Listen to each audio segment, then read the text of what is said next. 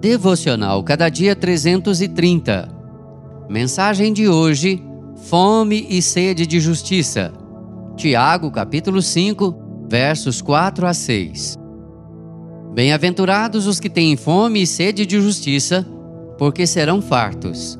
Mateus 5, 6.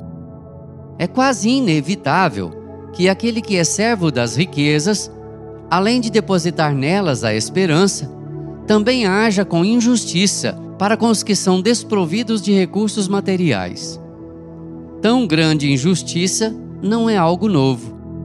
Nos dias de Tiago, era uma prática corriqueira.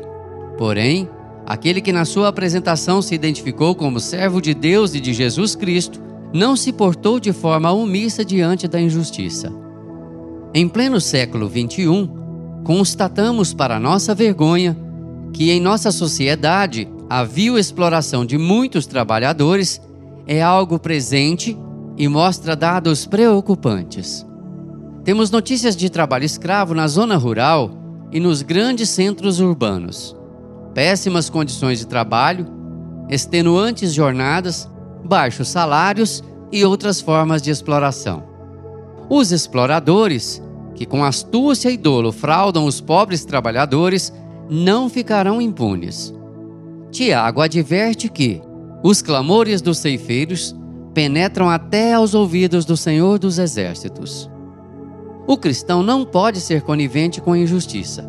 Ele deve erguer sua voz e denunciar o que é contrário à palavra de Deus.